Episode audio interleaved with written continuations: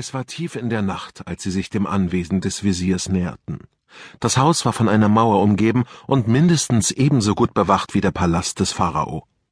Wenn wir durch das Eingangstor gehen, entdecken uns die Wachen sofort, flüsterte Amira. Wir müssen über die Mauer klettern. Sie deutete auf einen Ziegenstall, der direkt an der Mauer stand. Ben kann wieder eine Räuberleiter für uns machen.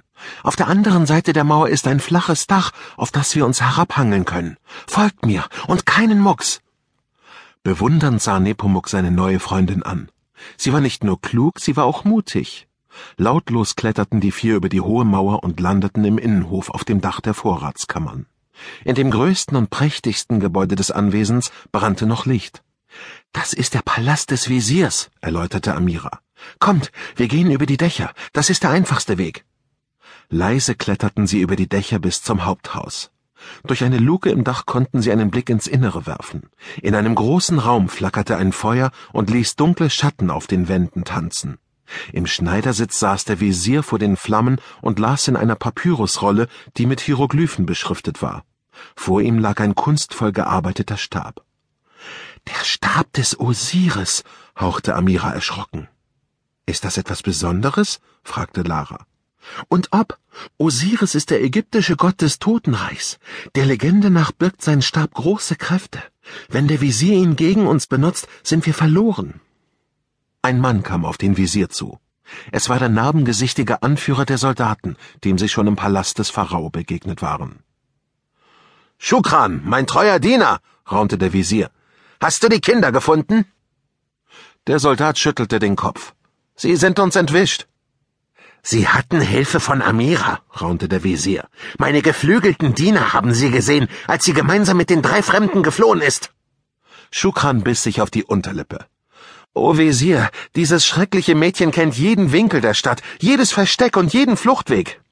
Wahre Freundschaft kann ein starkes Band zwischen den Menschen knüpfen, Schukran. So stark, dass nicht einmal meine dunkle Macht etwas dagegen ausrichten kann.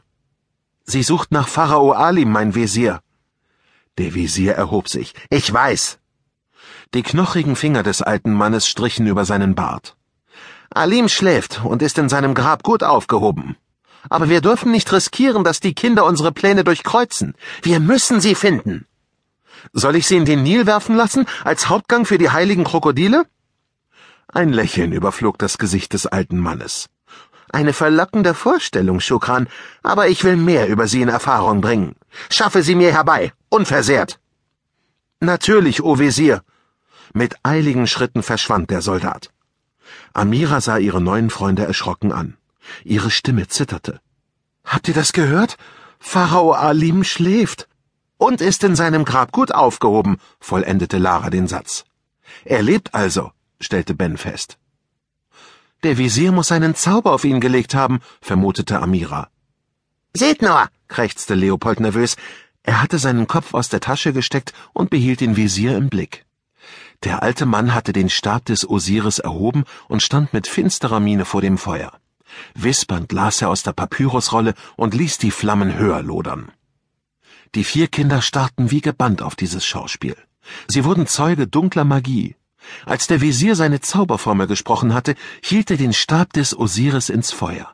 Mit Blitz und Donner sprangen geflügelte Kreaturen aus den Flammen hervor, Wesen mit Löwenkörpern und Falkenköpfen. Wie hungrige Wölfe schlichen sie vor dem Visier auf und ab. Sphinxe, bringt mir die vier Kinder, die aus dem Palast des Pharao geflohen sind. Die Kreaturen stießen triumphierende Schreie aus, entfalteten ihre Schwingen und flogen zum Fenster hinaus. In diesem Moment geschah das Unglück. Ben wollte sich vor den Sphinxen verstecken, machte einen Schritt zur Seite und stolperte. Mit lautem Gepolter stürzte er durch die Luke und landete genau vor den Füßen des Visiers. Ben, lauf! rief Lara. Amira packte ihre Hand und zog sie weg. Aber wir können ihn doch nicht mit dem Visier alleine lassen, protestierte Lara.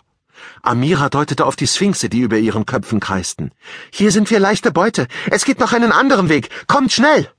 Lara und Nepomuk hatten keine andere Wahl, als ihr zu folgen. Der Visier hatte seine Überraschung schnell überwunden. Er hustete ein Lachen hervor. Nun, mein Junge, haben deine Freunde dich im Stich gelassen?